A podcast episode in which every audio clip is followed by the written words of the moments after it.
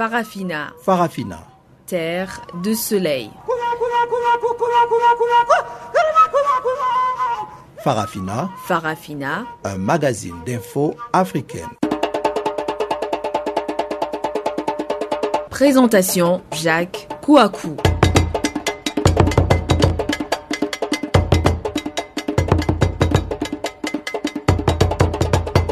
Bonjour à toutes, bonjour à tous. Encore une fois, merci de nous retrouver pour suivre Farafina, votre programme en français sur Channel Africa. Je suis aujourd'hui avec Wiseman Mantrele qui est à la technique. Jacques Kouakou ce microphone bien entendu.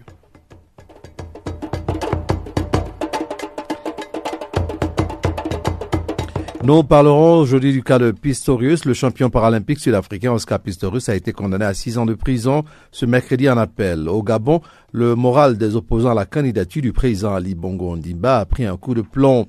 Et puis, euh, l'invalidation de la candidature du président Ali Bongo Ondimba alimente actuellement la crise sociopolitique. Et nous parlerons bien entendu de la République démocratique du Congo pour parler de la situation dans l'Est. Voici donc quelques éléments qui vont marquer la page magazine, mais avant d'y arriver, écoutons tout de suite Pamela Kumba dans le bulletin d'information.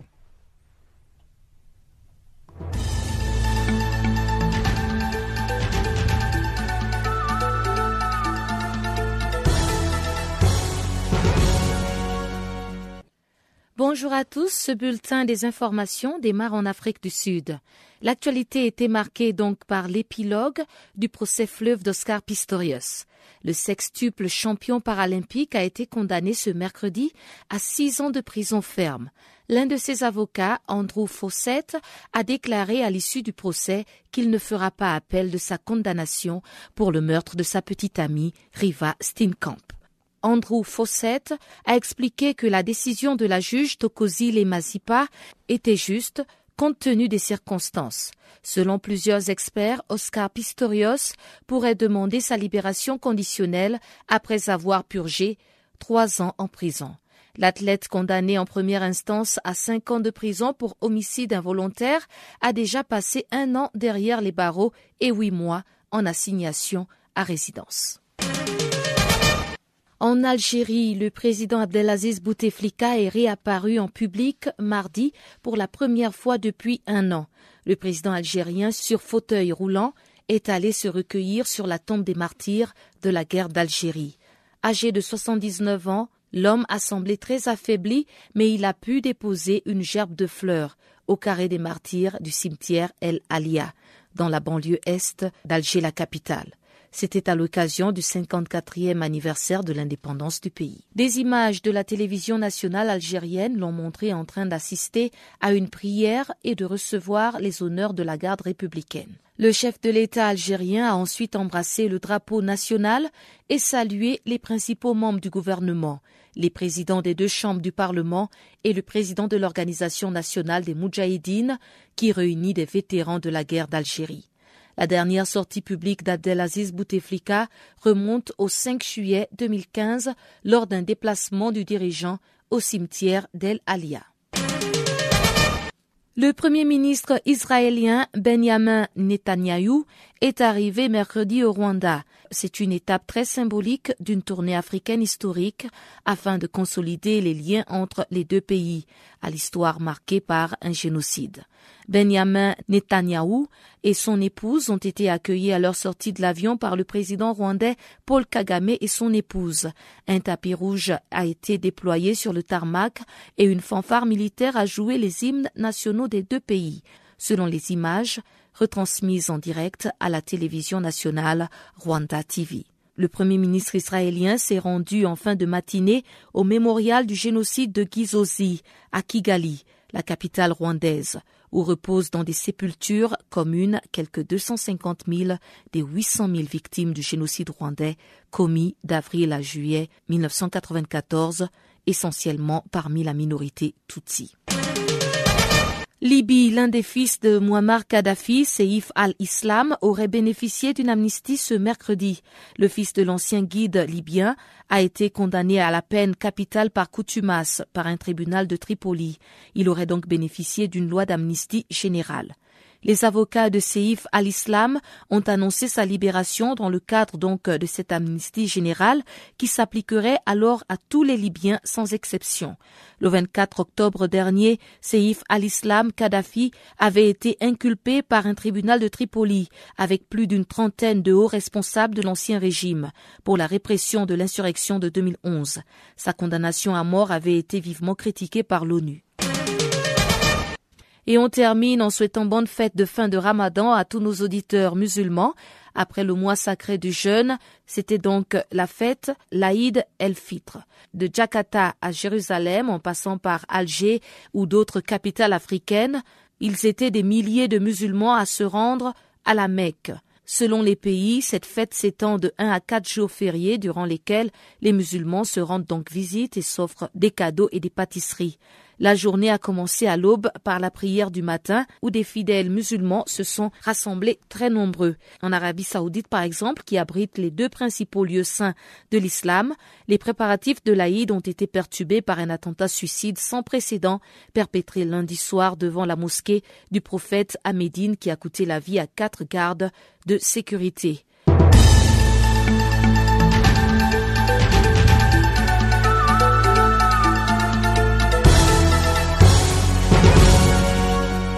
Africa, oh, yeah.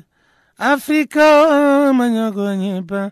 Africa, Africa, Africa, Africa. eh. Je m'appelle Salif Keita. Vous écoutez Channel Africa, la voix de la renaissance africaine. Ouvrons donc maintenant la page magazine en commençant par l'Afrique du Sud. Le champion paralympique sud-africain Oscar Pistorius a été condamné à six ans de prison ce mercredi en appel. Le ministère public avait requis une peine minimum de 15 années de réclusion pour le meurtre de sa compagne Riva Stimkant en 2013. Pamela Kumba nous fait le compte rendu de cette saga judiciaire qui a tenu en haleine les médias du monde entier depuis trois ans. Six ans de prison, c'est donc le verdict qui ne reflète pas la vie de Riva Steenkamp, ôté en pleine essence, mais c'est un verdict qui fait basculer toute la vie du meurtrier, Oscar Pistorius, après avoir tué sa petite amie. À la barre, lors de son procès en appel en juin 2016, un psychologue mandaté par la défense décrit un homme brisé, qui souffre aujourd'hui d'un syndrome sévère de dépression. On peut dire à coup sûr que sa chute a été terrible, ajoute le psychologue, quelques jours avant que l'athlète ne défile sur ses moignons devant la juge pour tenter de l'amadouer. Le numéro de l'émotion semble avoir agi sur la juge Mazipa Tokozile, puisqu'il s'en sort seulement avec six ans de prison pour meurtre, bien en dessous de la peine de 15 ans prévue pour ce crime dans le droit sud-africain. Ce verdict a déçu certains féministes qui estiment qu'Oscar Pistorius, bien qu'il a décidé de ne pas faire appel, pourrait très bien être libéré à l'issue de trois ans de prison sur la base de la bonne conduite. La juge Tokosi Lemazipa a expliqué que le sextuple champion paralympique de 29 ans a bénéficié des circonstances atténuantes qui l'emportent sur les facteurs aggravants. Selon elle, une longue peine de prison pour Pistorius ne servirait pas la justice dans cette affaire. Après l'énoncé du verdict, Oscar Pistorius a ensuite été immédiatement escorté par les forces de sécurité vers une cellule au sous-sol du tribunal. Depuis le 20 octobre 2015, Pistorius était assigné à résidence chez son oncle, à Pretoria, après avoir passé un an en prison. Il continuait de purger dans cette vaste demeure ses cinq ans de prison pour homicide involontaire, sa condamnation en première instance.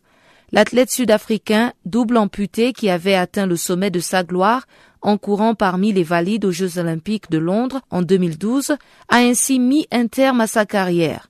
Pistorius, sextuple champion paralympique en athlétisme, qui avait même été classé en cette même année par le magazine américain Time parmi les 100 personnalités les plus influentes. Le magazine soulignait qu'il est la définition même de l'inspiration mondiale. Son procès, depuis l'année dernière, a permis d'examiner au crible fin les faiblesses de l'idole déchue.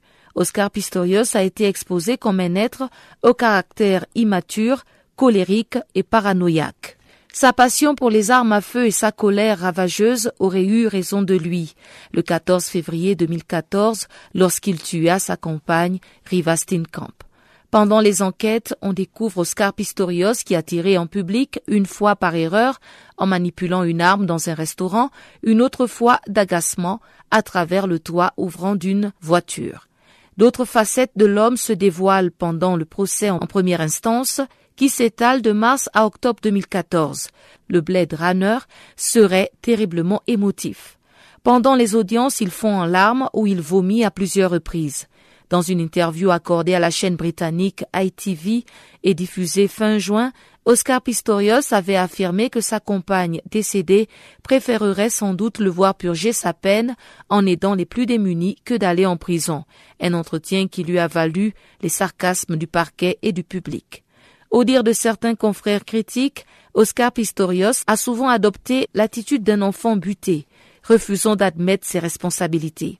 Il a certes présenté ses excuses aux parents de sa victime, Riva Steenkamp, mais soutient jusqu'au bout qu'il a tiré par erreur dans la panique, sans avoir l'intention de tuer quiconque. Pistorius a tiré quatre balles à travers la porte fermée des toilettes de sa chambre sur Riva Steenkamp, qui s'y était réfugié. Les voisins ont entendu des éclats de voix précédant les tirs de sa présumée victime et sa présumée erreur est devenue très difficile à prouver. Oscar Pistorius est né en 1986 avec des pieds, mais sans péroné. À l'âge de 11 mois, ses parents décidèrent de le faire amputer juste en dessous des genoux. Très accro au sport, il a fait du water polo, du cricket, de la boxe et même du rugby, où il se blessera gravement. À 16 ans, il est tombé amoureux fou de l'athlétisme. 18 ans à peine, Oscar Pistorius glanait déjà ses premières médailles mondiales dans la catégorie des amputés des deux jambes. Sa participation aux Jeux olympiques de 2012 sera l'apogée d'un destin hors norme et sa condamnation d'aujourd'hui, c'est le déclin de cette carrière extraordinaire. Mais tu vas où comme ça?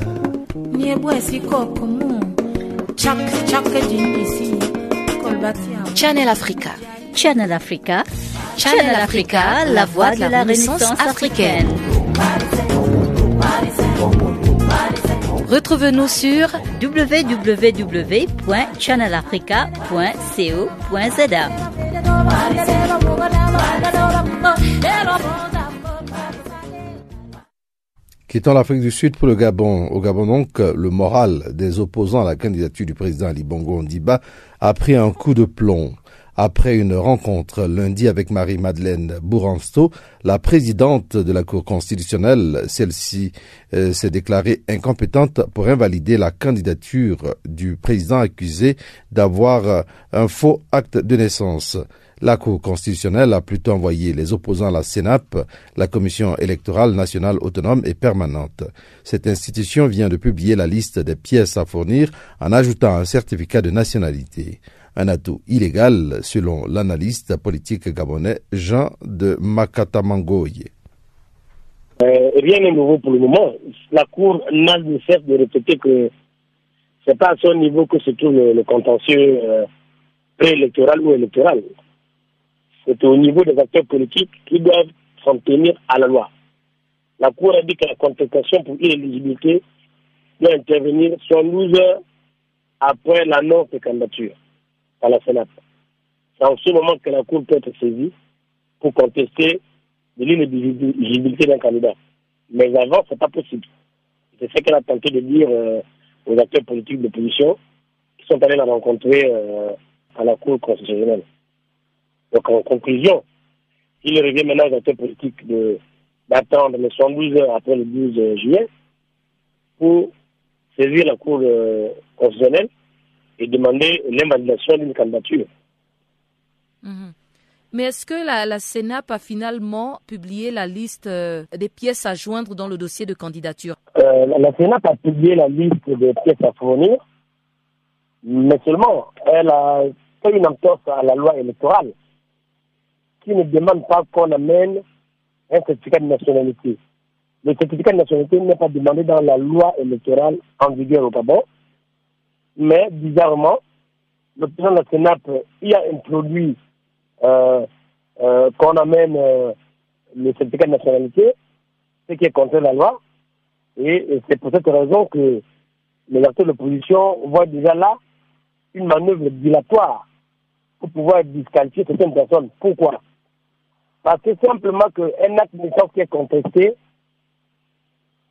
euh, il revient donc euh, au détenteur de l'acte de naissance d'apporter la preuve de l'authenticité de celui-ci.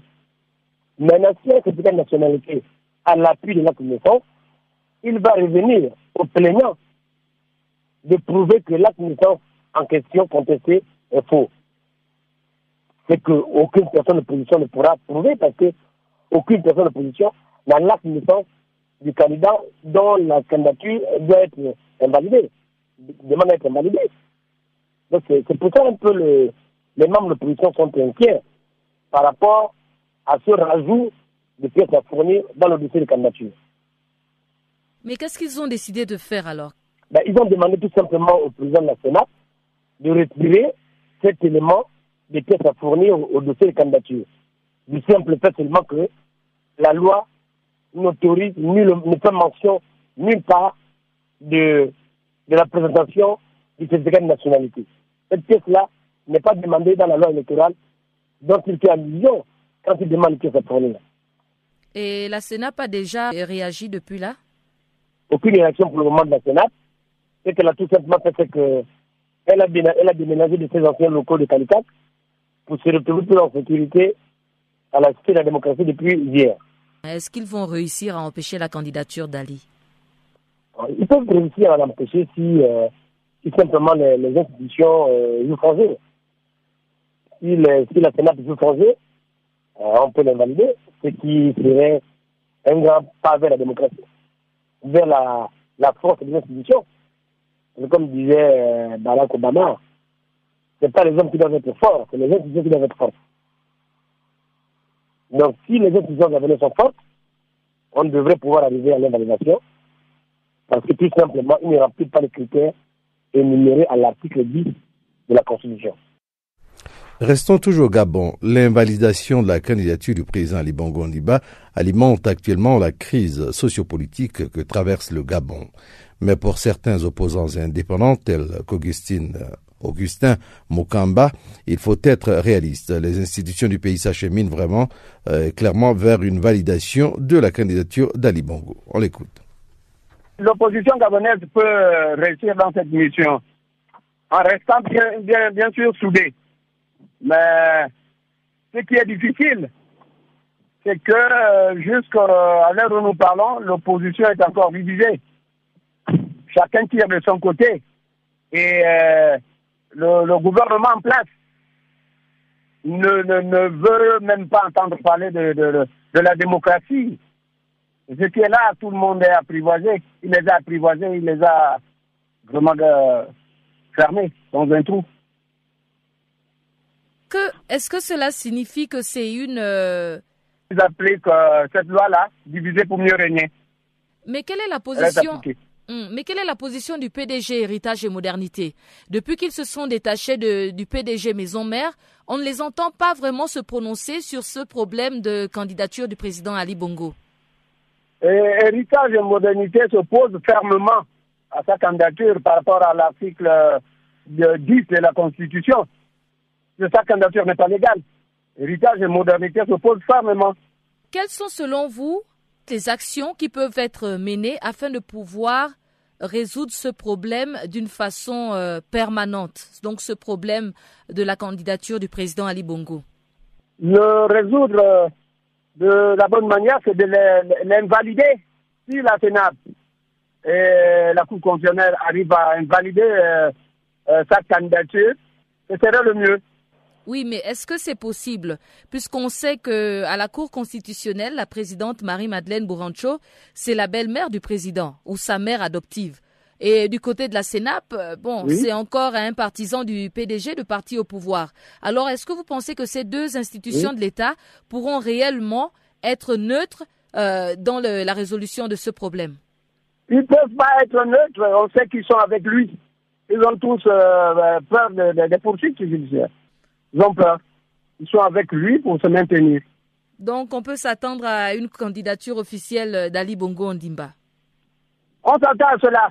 Il ne faut, pas se parler les faces. On s'attend à cela. ils vont valider sa candidature, quel que soit son acte et tout, ils vont le faire, ils vont le forcer. Ils ont toutes les forces. La population n'a rien comme force. Sauf qu'au partiel, au partiel, le taux d'abstention était fort.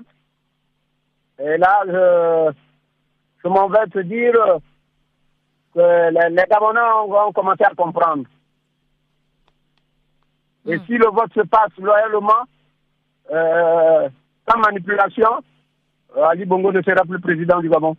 C'est une réalité que je, je dis, mais pour le moment, ce ne sont que des rêves qu'ils ont pour habitude de manipuler les élections. Farafina, Farafina. terre de soleil. Farafina, Farafina, un magazine d'infos africaine. Quittant le Gabon pour le Congo, la RDC précisément, à l'est de la République démocratique du Congo, une journée de deuil est organisée ce mercredi sur tout le territoire de Béni. Ceci à la suite de la série de tueries qui a coûté la vie à plus de 500 personnes dans la nuit du mardi à mercredi. Le porte-parole de la société civile du Nord Kivu, Maître Omar Kavota, appelle le gouvernement en place à solliciter une, énergie interne, une synergie internationale afin de ramener la paix dans la région. Écoutons Maître Omar Kavota au micro de Chanceline Lourarquois. Est vrai que dans la matinée de mardi dernier, de terroristes ADF Nalu ont fait encore incursion dans la localité Bakila Tenambo. C'est à cheval avec euh, la cité de Wicha, le chef-lieu du territoire de Beni, donc dans la province du Nord Kivu. Et au cours de leur incursion, ces assaillants ont tué au total neuf civils, parmi lesquels cinq femmes. Ils se sont donc introduits dans les habitations, tirant pêle-mêle des coups de feu. Ils ont euh, en outre euh, tué par arme blanche, donc euh, à la machette, certains autres civils parmi les victimes tuer. Ce qui fait qu'ils s'observent encore à ce mercredi une journée de deuil parce que c'est en réalité ce jour que les neuf civils seront mis à terre. Les forces vives locales ont décrété cette journée afin de permettre à la population d'enterrer afin qu'on ait réunité les personnes victimes de ces carnages de ces Nalu. Pensez-vous que les autorités congolaises et la mission de l'Organisation des Nations Unies en République démocratique du Congo assument réellement leurs responsabilités comme ils se doivent? Oui, c'est tout de même quelque chose à relativiser. Mais le moins qu'on puisse dire, et euh, c'est sur quoi le monde entier doit nous attendre et comprendre ce qui se passe ici, c'est qu'on est à face d'un mouvement terroriste. Malheureusement, à travers le monde, les gens n'ont pas encore compris que l'être de la RDC, particulièrement le territoire de Bénin, fait face à un mouvement terroriste, un mouvement islamiste, un mouvement djihadiste qui est du genre de ces traditionnels euh, mouvements terroristes que nous connaissons, Boko Haram, El Shabaab et Japas. Aujourd'hui, il est aberrant de continuer de qualifier les ADF Mali qui sur le territoire de Bénin comme des rebelles ougandais. En réalité, c'est parce que la menace est terroriste et nous tous, nous savons la vulnérabilité de nos États face au, au mouvement terroriste. On sait la vulnérabilité de tous les États du monde, que ce soit en France ou en Belgique, à Washington ou en Grande-Bretagne. On sait que le terrorisme est toujours difficile à combattre. Qu'est-ce que vous suggérez au gouvernement congolais? Nous sommes en train de solliciter une synergie internationale, une synergie d'efforts des États de la région pour aider la RDC à sortir de ces situations de terrorisme qui est en train de gagner de l'ampleur dans l'est du pays. Nous avons salué cette déclaration de chef d'État de la région de l'espace CIRGL, donc euh, la conférence internationale pour la région des Lacs, y compris les chefs de l'État sud-africain se sont retrouvés à, à Luanda les, les, jours passés. Ils nous ont promis de finir une euh, sorte de, euh, de, synergie, définir des stratégies, pour finir des stratégies communes pour arriver à indiquer la menace terroriste. Dans leur déclaration annoncé que les chefs, les, les chefs de gouvernement, ou du moins le ministre de Défense, le ministre de l'Intérieur de ces États devaient euh, se retrouver pour voir dans quelle mesure arriver à mettre sur pied euh, des dispositions communes et même de, de stratégies d'ensemble pour arriver à, à endiguer cette menace terroriste. sont-ils réellement passés à l'œuvre? De gouvernement d'État, des CIRG, en dépit de mêmes déclarations, nous réalisons qu'ils ne sont pas encore passés à l'œuvre. C'est ce que nous sommes en train d'exiger. Il n'est pas euh, approprié seulement de, faire des déclarations, des bonnes intentions, sans passer à l'acte. Aujourd'hui, ça fait presque deux semaines que les chefs d'État se sont réunis, ils ont produit cette déclaration, mais on est, on est en train de voir que euh, sur le terrain, rien n'a évolué, et même dans la stratégie, d'impliquer les ministres concernés, notamment ceux de la défense ou de l'intérieur de l'espace CIRGL pour la cause. On n'a pas encore assisté à une quelconque réunion dans ce sens de mise en œuvre de la déclaration des chefs d'État de la CIRGL. Et nous, nous croyons qu'il est plus qu'urgent au regard de, de ces dangers qui est en train de, de s'observer. Avez-vous quelque chose à ajouter? Aujourd'hui, il est plus qu'urgent, au-delà de toute la mobilisation nécessaire des hommes de troupes, de la logistique, supplémentaire pour l'armée de mobiliser afin ces États amis et les grandes puissances à venir au chevet de son armée. Bonjour à tous, c'est Yvonne Chaka Chaka. Vous écoutez Channel Africa, la voix de la renaissance africaine. Restons toujours dans la région, mais pour cette fois-ci parler de la République euh, centrafricaine. En République centrafricaine, donc, la question de l'impunité reste une épine dans le pied du gouvernement Touadéra. Des crimes remontant à l'époque du président déchu François Bozizé n'ont pas encore été jugés. Les populations attendent impatiemment que justice soit faite. Les hommes des médias, à l'instar de Jean-Ignace Manégou, président de l'Association des radios communautaires, s'interrogent sur le retour effectif d'une cohésion sociale. La question de l'impunité est grave en République centrafricaine parce qu'il y a eu beaucoup de crimes, aussi bien économiques, des crimes contre l'humanité, des crimes de tout genre qui ont été commis en République centrafricaine. Depuis que ce soit déjà du temps de, Bozizé ou du, temps de Seleka et des autres, mais beaucoup de Centrafricains se demandent aujourd'hui pourquoi les auteurs de ces crimes-là ne sont pas encore arrêtés. Mhm. Il est question d'un tribunal spécial, d'un tribunal pénal spécial en Centrafrique, mais on, il y a eu beaucoup d'enquêtes qui ont été faites. Une commission avait été mise en place pour, pour recueillir tout ce qui a été fait comme, comme exactions et crimes dans le pays. Et aujourd'hui, effectivement, nous attendons que le gouvernement réagisse, que le gouvernement centrafricain réagisse et que les auteurs de ces exactions, de ces crimes-là soient condamnés, soient poursuivis au moins en justice. Je, L'association que je représente euh, aussi a porté plainte parce que nous avons perdu une journaliste, Elisabeth Blanche-Olofio, qui est décédée en 2014 des suites de tortures qu'elle avait subies en 2013 par les, éléments de la Séléka. Et donc, le jour où on commencera véritablement cela, où on commencera véritablement le, le, à poursuivre les auteurs de, des crimes, je pense que ce jour-là, ce sera vraiment la, on aura suffisamment avancé donc dans la, dans la résolution des conflits en République centrafricaine. Et c'est même peut-être, je crois que, je crois que la, la réponse, elle vient aussi du fait que les auteurs de ces crimes-là, tous ceux qui ont commis les crimes en République centrafricaine, sachant que euh, il y a des poursuites qui se préparent contre, contre eux, justement ne veulent pas, ne veulent pas que euh, cette procédure-là aille jusqu'au bout. Mhm. Et on revient encore à la case de départ. Avec toute l'armada des Nations Unies en République centrafricaine, pourquoi cela ne se fait pas? Alors, excellente question. Pourquoi justement ça ne se fait pas? Bon, je suppose que ce sera aux, Nations Unies de répondre à cela.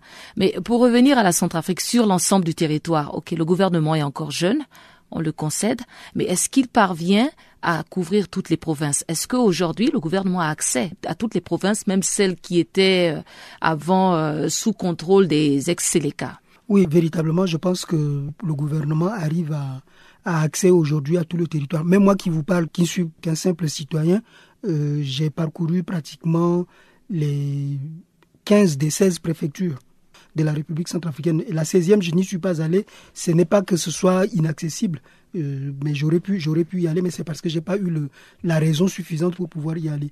Dans le cadre de la campagne électorale, euh, que ce soit présidentielle ou législative, il y a eu liberté de, de mouvement, les, les, différents candidats ont pu se déplacer assez, assez facilement. Et aujourd'hui, par exemple, le président Touadéra euh, s'était rendu à boire où il a donné un, grand discours.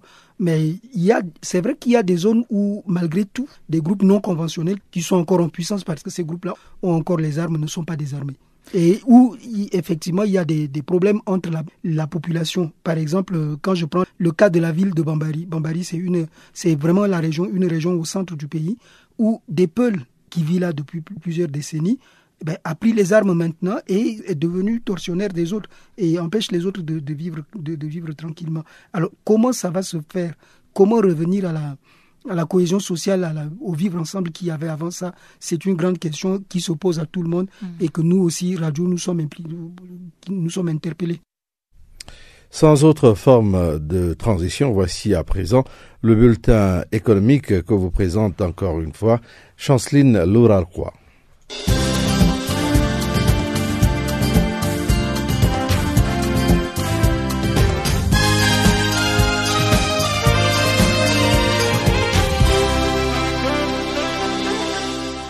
Bonjour, amis auditeurs des Channel Africa. Notre bulletin économique commence avec la publication ce mercredi du célèbre rapport Cyclope Afrique 2016.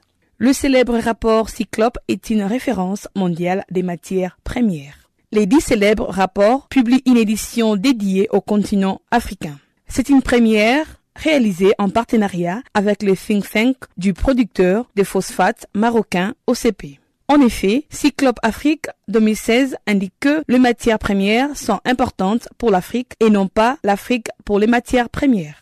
D'après Cyclope, le seul produit dont le prix annuel moyen progresseront en 2016 sont, entre autres, le sucre avec 16% de plus, le riz avec 8% de plus, le cacao avec 2% de plus et les cotons avec 1% de plus. Et en ce qui concerne tous les autres produits, ils baisseront en queue des pelotons le minerai de fer en moins de 28%, le fève de soya en moins de 25% et les pétroles bruns en moins de 20%.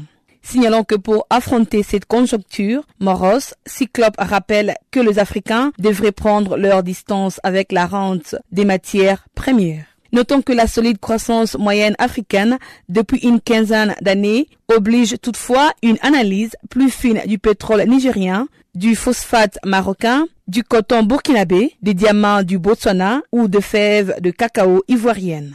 Cyclope rappelle que les Africains devraient prendre leur distance avec la rente des matières premières.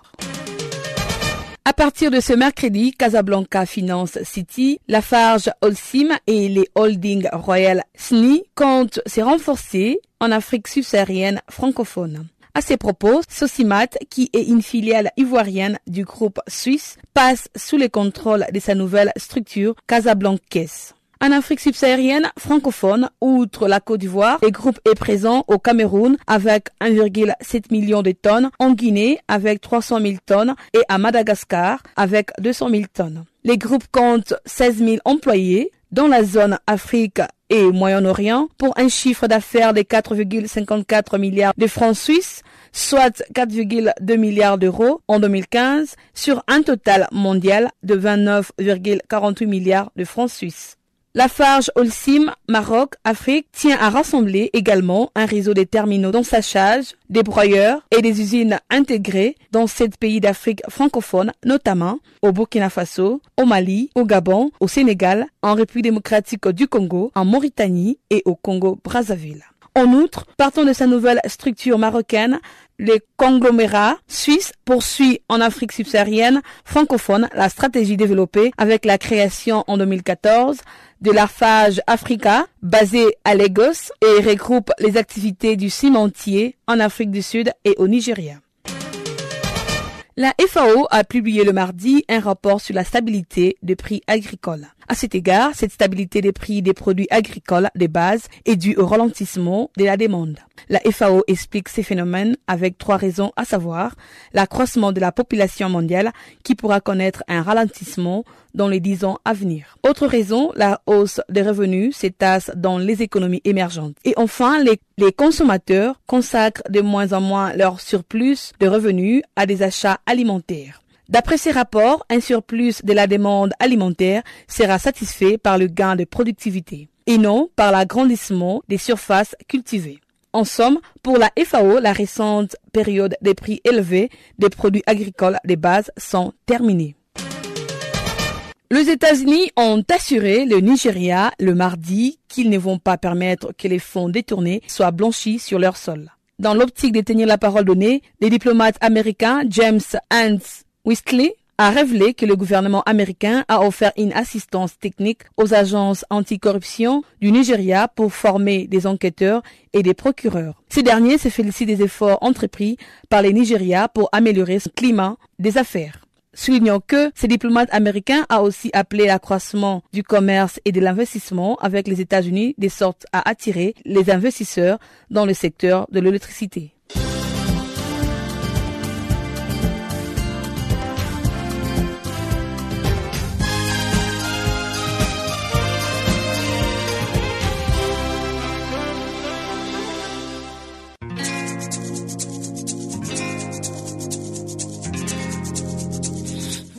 Écoutez Farafina, un programme en français sur Canal Afrique émettant de Johannesburg.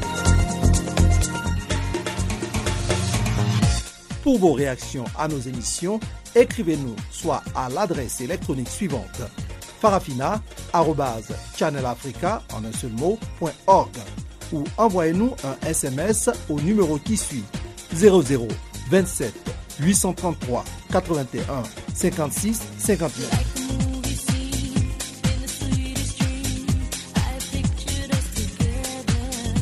Notre adresse électronique farafina.channelafrica en un seul mot, ou par SMS 0027 833 81 56 59. Voilà, si vous venez de nous prendre en marche, eh bien, sachez que vous êtes sur Channel Africa et que vous suivez Farafina, votre programme en français sur la voie de la Renaissance africaine. Dans la seconde partie de notre page magazine, nous commençons avec le Kenya pour dire que le Haut Commissariat des Nations Unies aux droits de l'homme a condamné mardi le meurtre de l'avocat des droits humains kenyan Willy Kimani, de son client Josephat Mwenda et de leur chauffeur de taxi Joseph Mioriri le 23 juin dernier, compte rendu d'Isabelle Dupuis de la radio des Nations Unies. Alors que la police kenyane fait l'objet d'un nombre croissant d'allégations d'exécution sommaire, le Haut Commissariat aux droits de l'homme a condamné mardi les meurtres de l'avocat des droits humains kenyan Willy Kimani, de son client Josephat Mwenda et de leur chauffeur de taxi Joseph Mouiriri le 23 juin dernier. Selon l'agence de l'ONU, les trois hommes ont disparu après que Willy Kimani et Josephat Mwenda ont assisté à une audience à Mavoko, à environ 30 km de Nairobi, la capitale kenyane, dans le cadre d'une affaire impliquant Josephat Mwenda et un agent de police.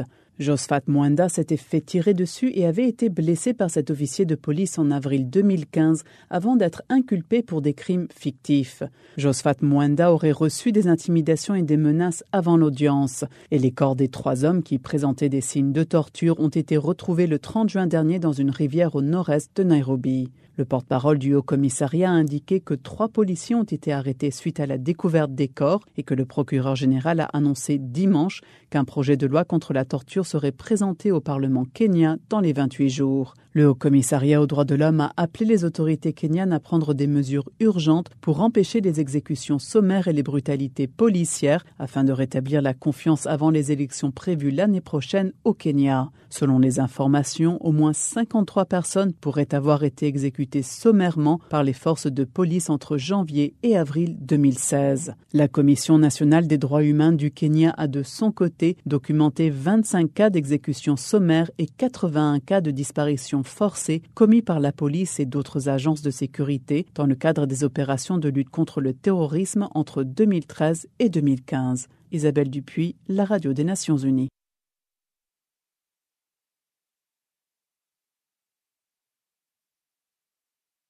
Je m'appelle Papa Wimbale Kuruyaka.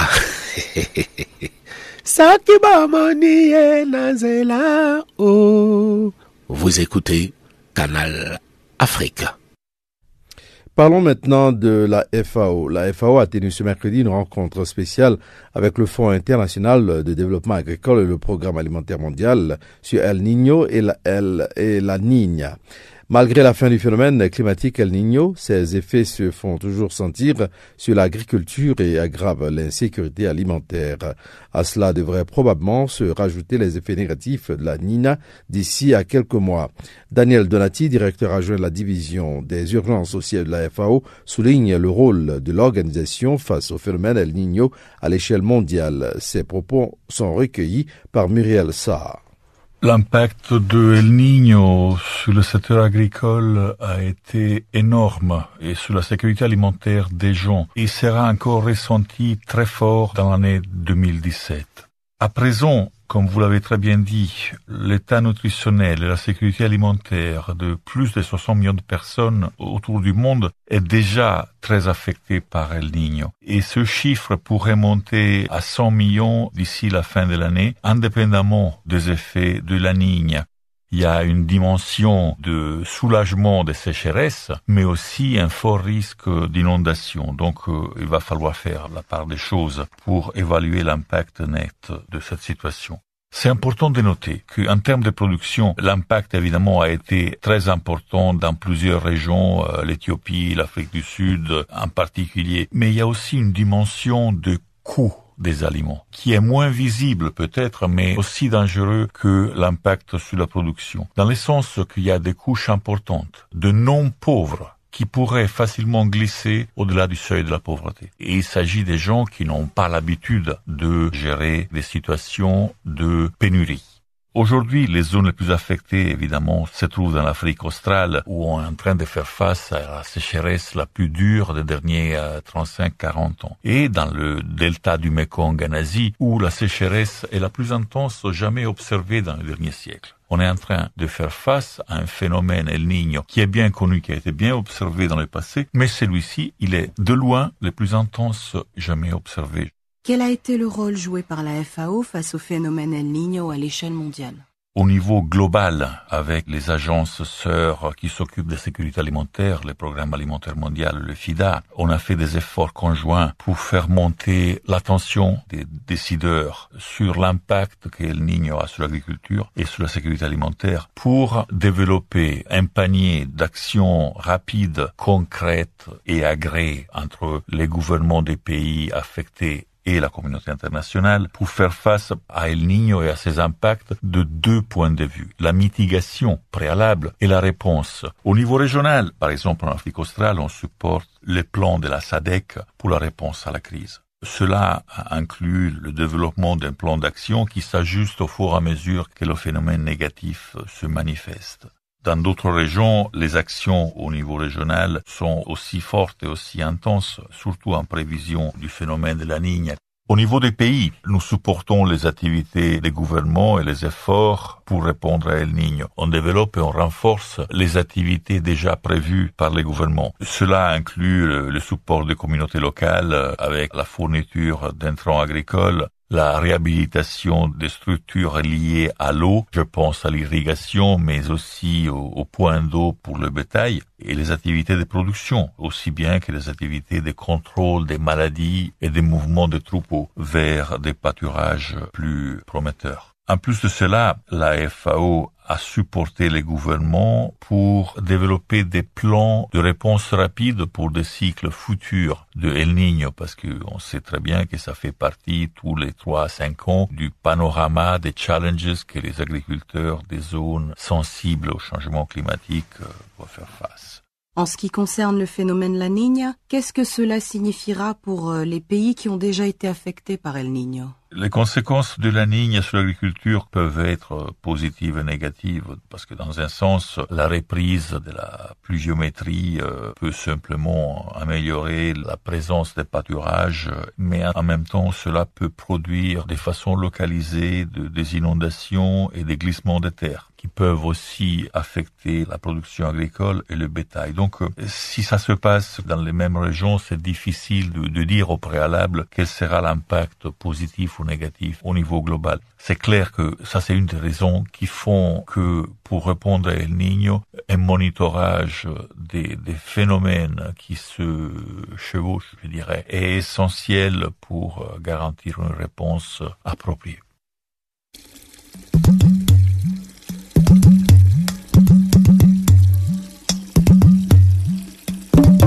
Vous écoutez Channel Africa à la radio et sur internet www.channelafrica.org.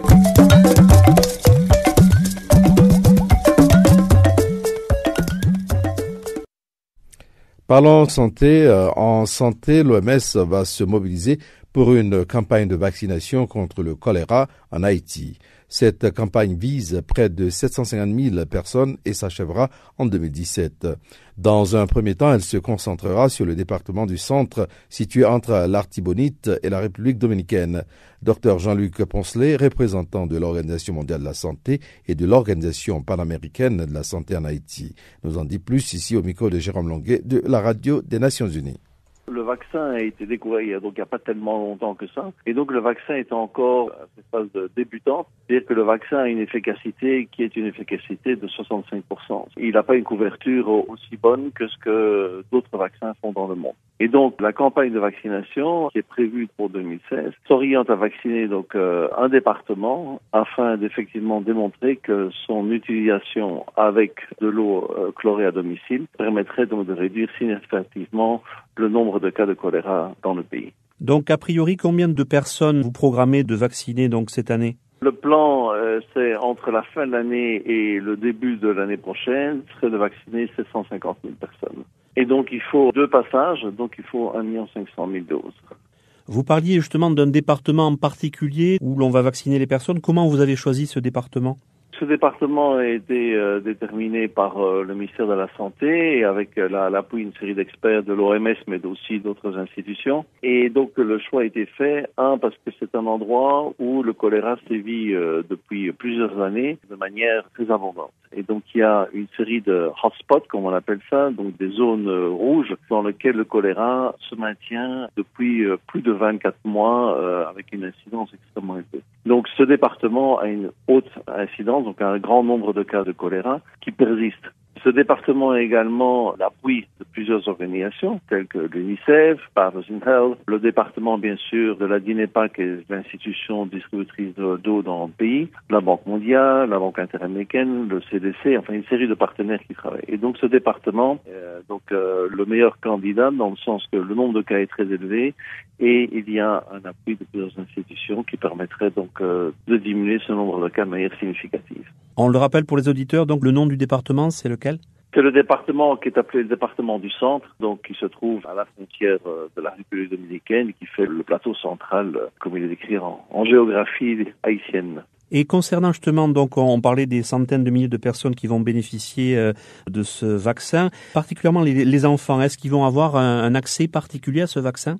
Alors le, choléra se transmet euh, à tout le monde, et donc tout le monde euh, est vacciné, et donc bien sûr euh, les, enfants sont vaccinés, les femmes, les hommes, tout, le monde doit être vacciné. Concernant les donateurs, parce qu'une campagne comme ça, donc à cheval sur 2016 et, 2017, c'est clairement un, investissement important et, et, un coût surtout. Donc quels sont les donateurs et est-ce qu'ils sont en nombre suffisant aujourd'hui? Effectivement, le, cette vaccination de, de 750 000 personnes, c'est ce que le gouvernement veut faire, c'est ce qui est projeté. Ce n'est pas encore ce qui est euh, garanti parce qu'effectivement, il y a deux problèmes. Il y a le nombre de vaccins disponibles dans le monde. Donc les producteurs ont augmenté leur production, donc on pense que ce sera possible de pouvoir y accéder. Et le deuxième problème, c'est effectivement le financement. Donc il y a plusieurs institutions qui ont euh, manifesté un certain intérêt. Si donc euh, on arrive effectivement à démontrer que euh, ce vaccin et avec cette mesure donc de chloration de l'eau à domicile permettrait donc effectivement de réduire son nombre. Farafina. Farafina. Terre de soleil.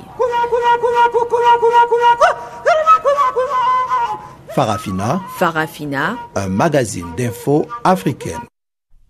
Nous arrivons à présent à la fin de ce programme, mais nous ne nous quitterons pas avant d'avoir écouté le bulletin des sports présenté une fois encore par Chanceline Lourarquois.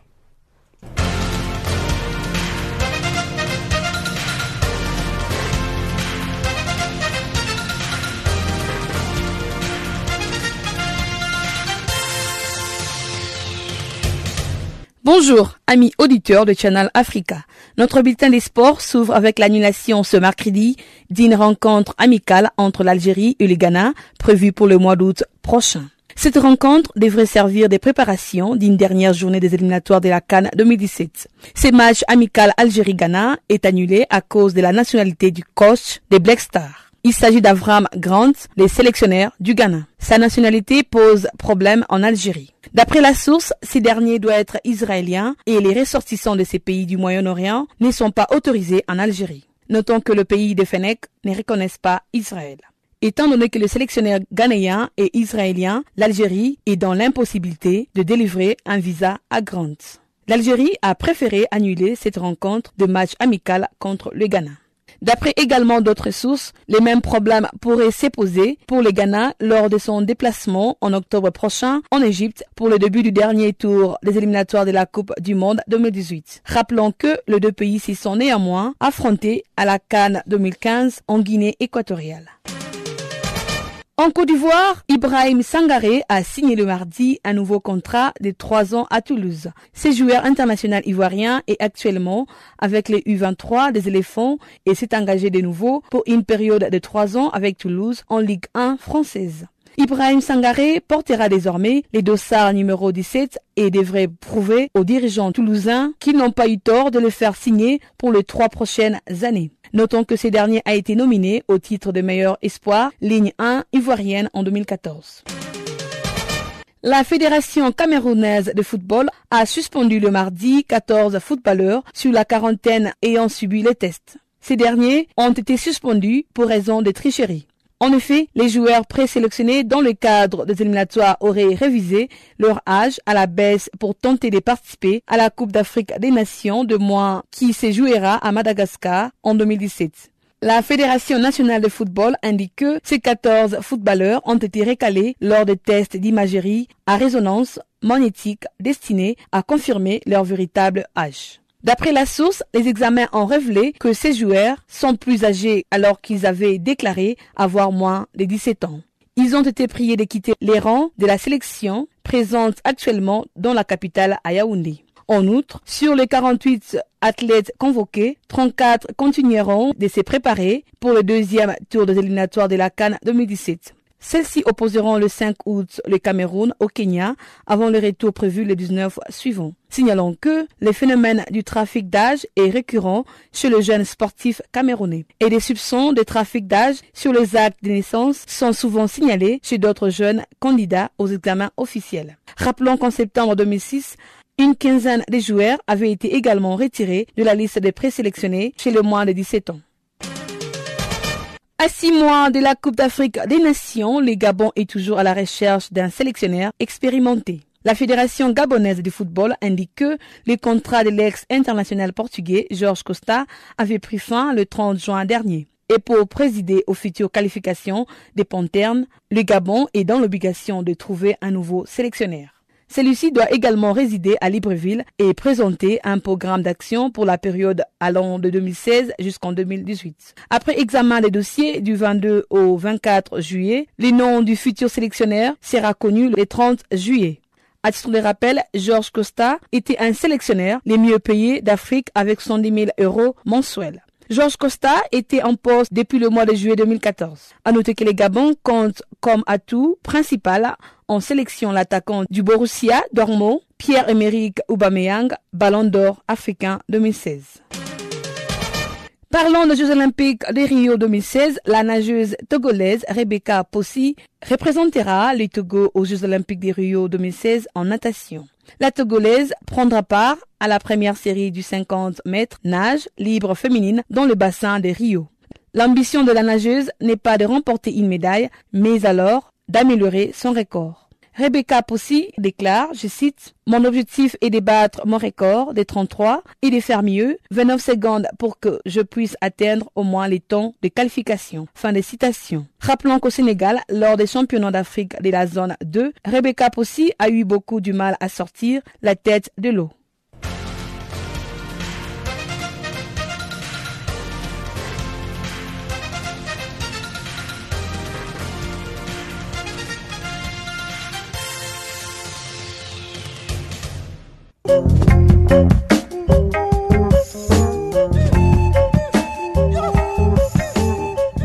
Voilà qui met un terme à Farafina pour aujourd'hui. Je vous rappelle que la mise en onde de cette émission a été faite par Wiseman Mantrele. Je suis Jacques Kwakwa, ce microphone. Eh bien, merci d'être resté avec nous. On se retrouve demain sur la même fréquence et à la même heure. Au revoir.